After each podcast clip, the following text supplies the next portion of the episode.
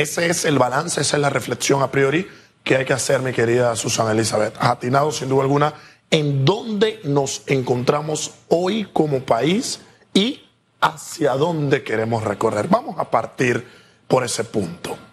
Mañana, técnicamente viernes, llega la Corte Suprema de Justicia a encerrarse, a plantear una sesión permanente. Sesión permanente donde palabra más, palabra menos, se le va a dar prioridad al análisis eh, fundamental de las demandas presentadas y se le va a dar un control de constitucionalidad al contrato minero, a la ley 406. Esto es, determinará la Corte Suprema de Justicia, luego de que se reúna dicho pleno en sesión permanente, si el mismo contrato es eh, constitucional o si en su defecto es inconstitucional.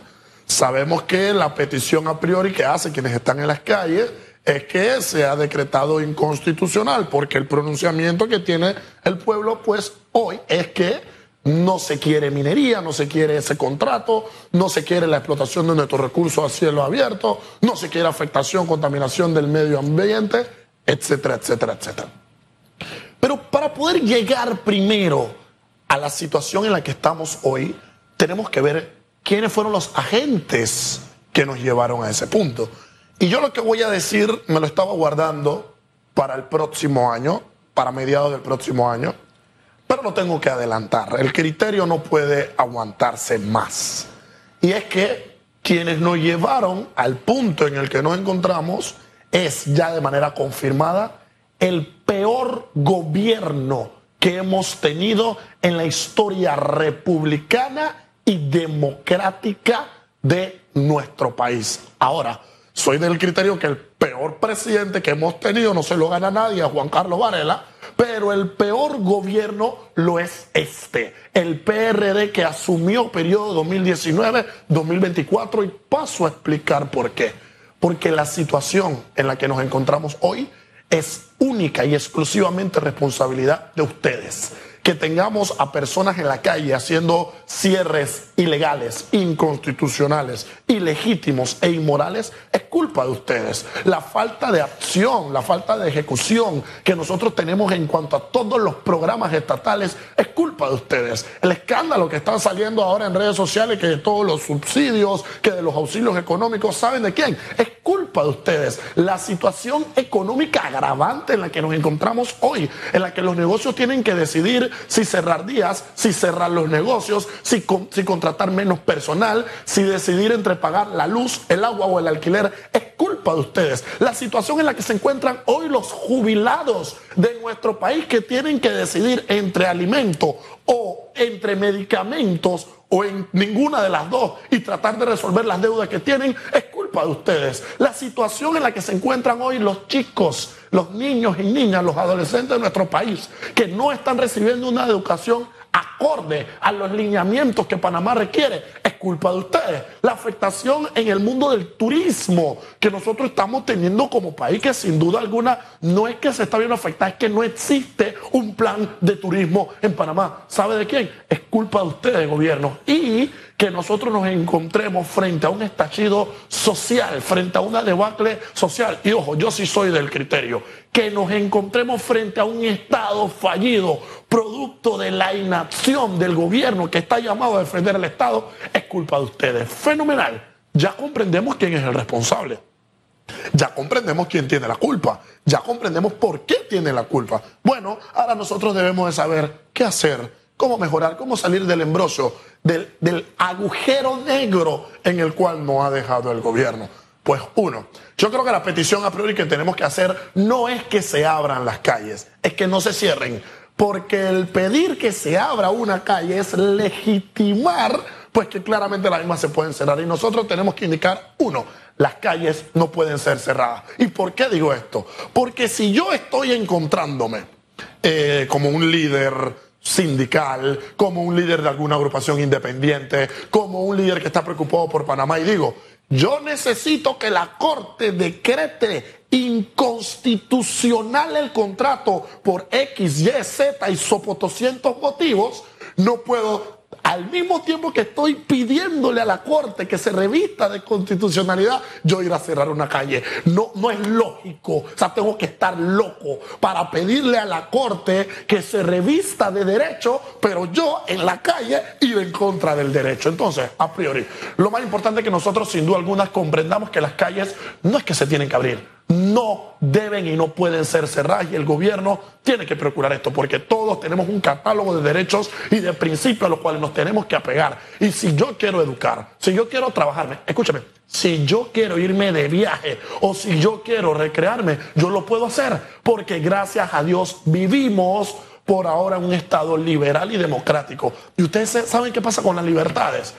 Las libertades no se aprecian y no se valoran hasta que se pierden.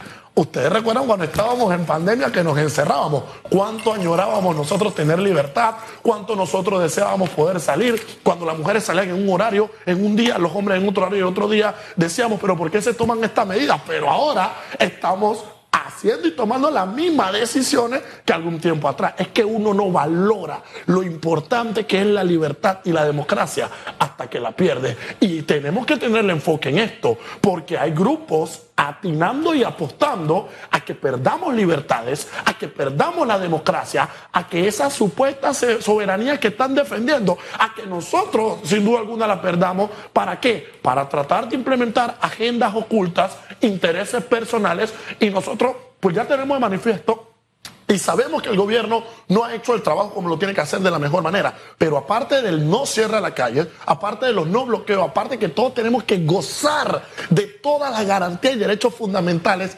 también tenemos que prepararnos como nación. ¿Para qué? Para lo que se viene.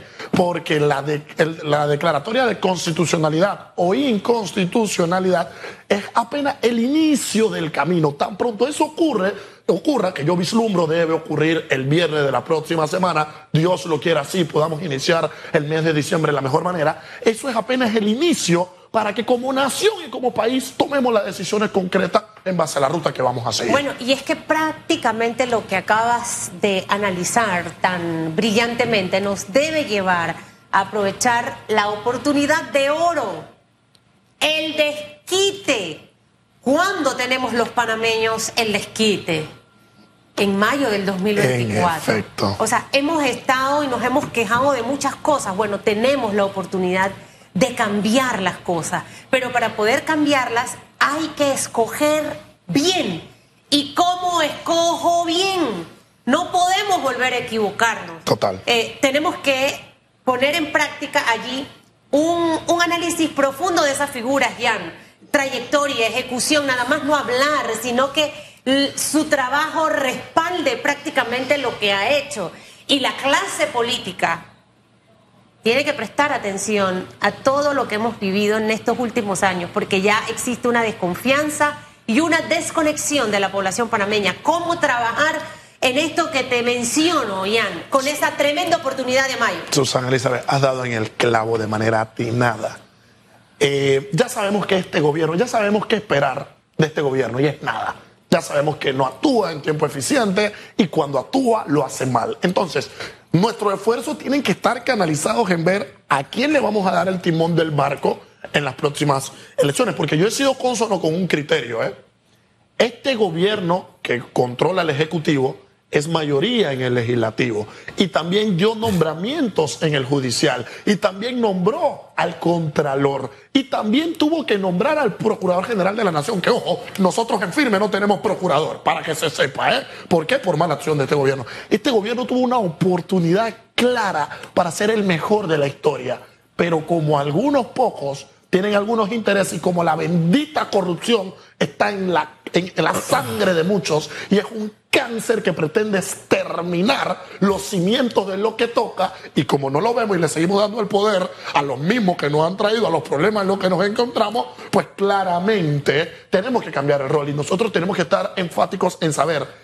Mm, hay, hay un gran adagio que pronuncia un socio intelectual mío, Musa Yafar, con quien publiqué una obra y pronto vamos a publicar otra, que él me dice, Ian, cuando llegan las elecciones en Panamá hay algo claro el panameño no tiene claro por quién va a votar, pero lo que sí tiene claro el panameño es por quién no va a votar. Entonces, ese es un enfoque que debemos de tener.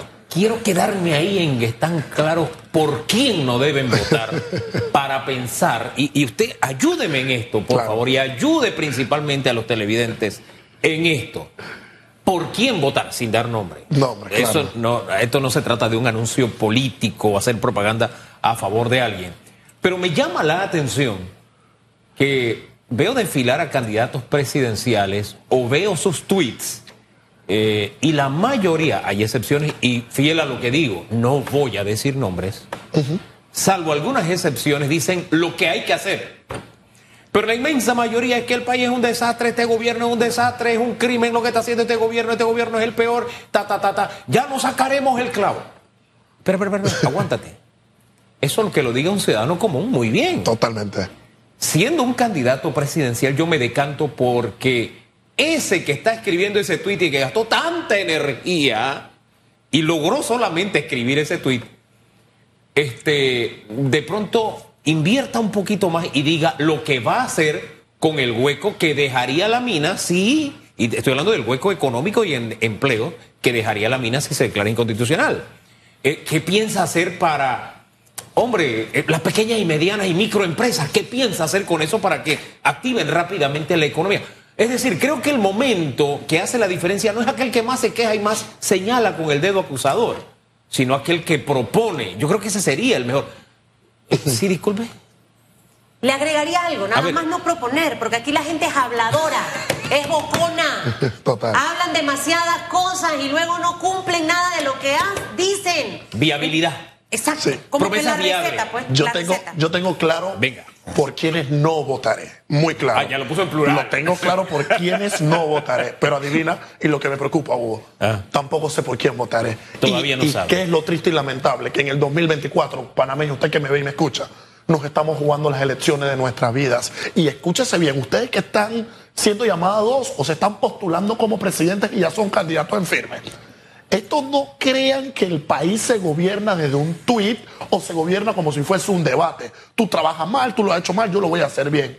El problema que va a heredar el que sea presidente en julio próximo es un escándalo. Yo espero que tenga la capacidad de entendimiento, discernimiento de que no está recibiendo ni Colón como una tacita de oro, ni Chiriquí con todas sus oportunidades, ni Boca del Toro con un turismo volando, ni Panamá Oeste sin tranque, ni está recibiendo una caja del Seguro Social Coches, ni siquiera está recibiendo una ciudad de Panamá sin problema. El caos que va a recibir el presidente próximo va a ser un escándalo. Entonces, lejos de seguir señalando las culpas, que tiene el gobierno, que tranquilo, eso lo hago yo desde aquí el espacio de análisis.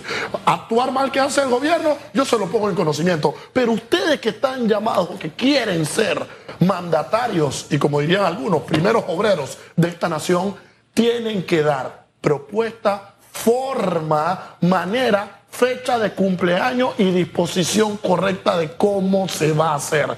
Porque ya no podemos nosotros como panameños aguantarnos un quinquenio más con un gobierno ausente y con un Estado fallido.